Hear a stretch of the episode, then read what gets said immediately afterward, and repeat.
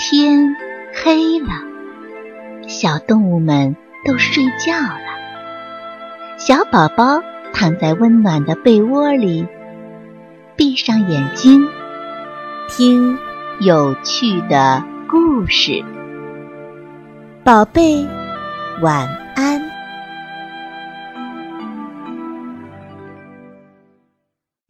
穿红背心的小青蛙。一年一度的春天音乐会就要举办了，森林里的小动物们都忙着准备音乐会呢。有忙着练习各种乐器的，有忙着练习唱歌的，大家都忙得不亦乐乎。今年，青蛙妈妈准备再带领她的孩子们参加音乐会。每年他们的大合唱都是音乐会上最受欢迎的节目之一。可是往年的领唱青蛙大哥今年出去环球旅行了，来不及赶回来参加音乐会，这可把青蛙妈妈急坏了。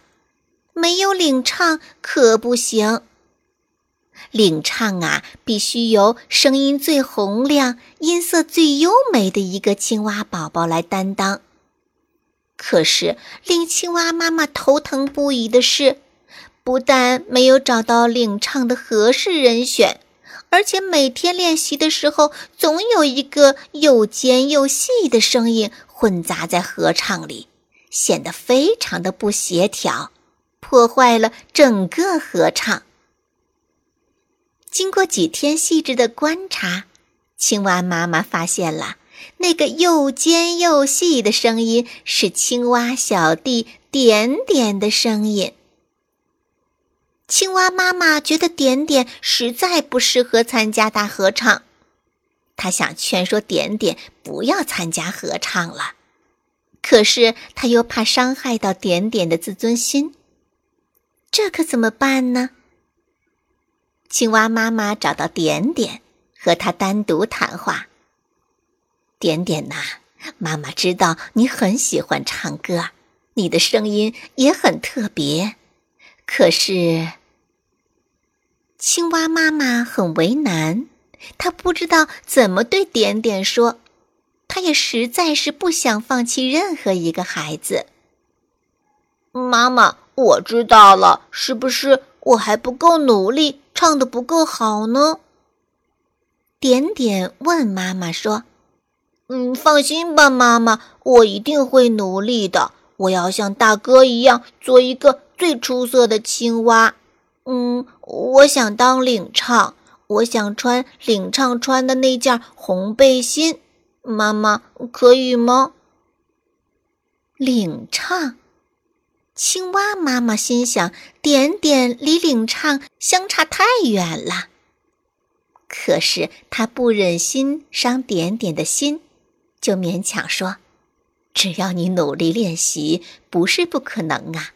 加油啊，点点！不过你现在的问题是，你的声音呐太尖太细了，你要打开你的喉咙，要用你身体内部的力量来唱。”而不是拼命的扯着喉咙叫。哦，明白了，妈妈。点点一知半解的点点头，离开了。从那以后，点点每天都最早起床，最晚睡觉。他天天都躲在一个山谷里，勤奋的练习唱歌。终于感动了森林里的歌唱皇后夜莺姐姐。夜莺姐姐从没见过这么爱唱歌的小青蛙，就天天指导小青蛙点点唱歌。点点在夜莺姐姐的指导下进步可快了。青蛙妈妈惊奇地发现，原来点点的声音是那么的高昂，音色是那么的优美。他呀，就是最适合做领唱的人选，甚至比青蛙大哥唱的好听一百倍呢。春天音乐会如期举行了，点点终于如愿以偿的穿上了领唱的红背心，站在舞台上。他嘹亮的歌声赢得了台下雷鸣般的掌声，他激动地流下了幸福的眼泪。